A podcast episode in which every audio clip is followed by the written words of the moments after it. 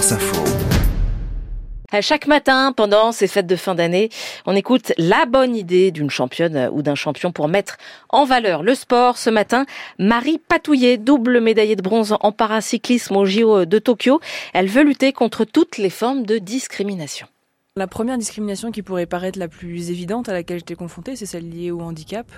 Et en fait, elle est très simple, c'est que quand je suis arrivée dans le milieu du handisport et que j'ai voulu m'inscrire dans un club pour pratiquer le paracyclisme en région parisienne, euh, un seul club était capable de, de m'accueillir. Et ça, je trouve ça un peu dommage quand on sait qu'il y a beaucoup d'enfants qui sont en situation de handicap et qui aimeraient pratiquer une activité physique et qui en fait ne peuvent pas le faire parce que les structures ne sont pas adaptées. Ensuite, la deuxième discrimination qui me tient énormément à cœur, c'est le sexisme dans le sport qui est encore très présent. Euh, au cours de ma jeune carrière de paracycliste, il y a des phrases que j'espère qu'on n'entendra plus jamais, me dire que si je voulais faire un sport euh, non sexiste, il fallait que je fasse un sport de fille.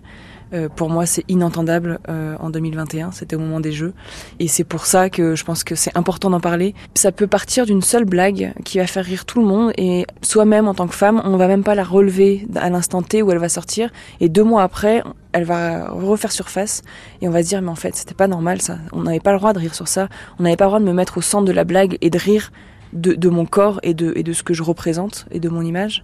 Et pourtant, ça a été fait et c'est une violence, c'est un traumatisme psychologique qui aujourd'hui n'est pas assez considéré. Et quand on demande de faire notre meilleure performance à notre plus haut niveau, ces violences-là, elles rentrent en compte dans, dans les freins à la performance. Comment s'y prendre pour euh, opérer un véritable changement? Je pense que c'est des changements qui sont très profonds, qui vont prendre du temps, à commencer par l'éducation, que ce soit chez les jeunes filles ou chez les jeunes garçons. Autant il faut éduquer les jeunes garçons à considérer euh, la femme telle qu'elle est et à la respecter, autant il faut aussi expliquer aux jeunes femmes ce qu'elles peuvent tolérer et ne pas tolérer dans des situations euh, bien particulières, et encore plus dans le milieu du sport de haut niveau où on nous demande de faire notre meilleure performance. Mine de rien, c'est une pression supplémentaire d'être dans une ambiance sexiste et de devoir aller sortir notre meilleure performance tous les quatre ans. Ça passe aussi par féminiser les staffs. Quand on voit que pendant des années, dans des sports, il y a eu des staffs uniquement masculins, sans aucune euh, présence féminine, bah pour moi c'est important que l'athlète, qui soit masculin, féminin, puisse avoir le droit de s'adresser à un homme ou une femme de son staff en fonction de la situation et des émotions qu'il ressent.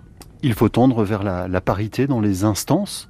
La parité euh, parfaite, je ne sais pas, parce que après, ça dépend quand même des compétences de chacun et des qualités de chacun et des envies de, de chacun et de chacune aussi.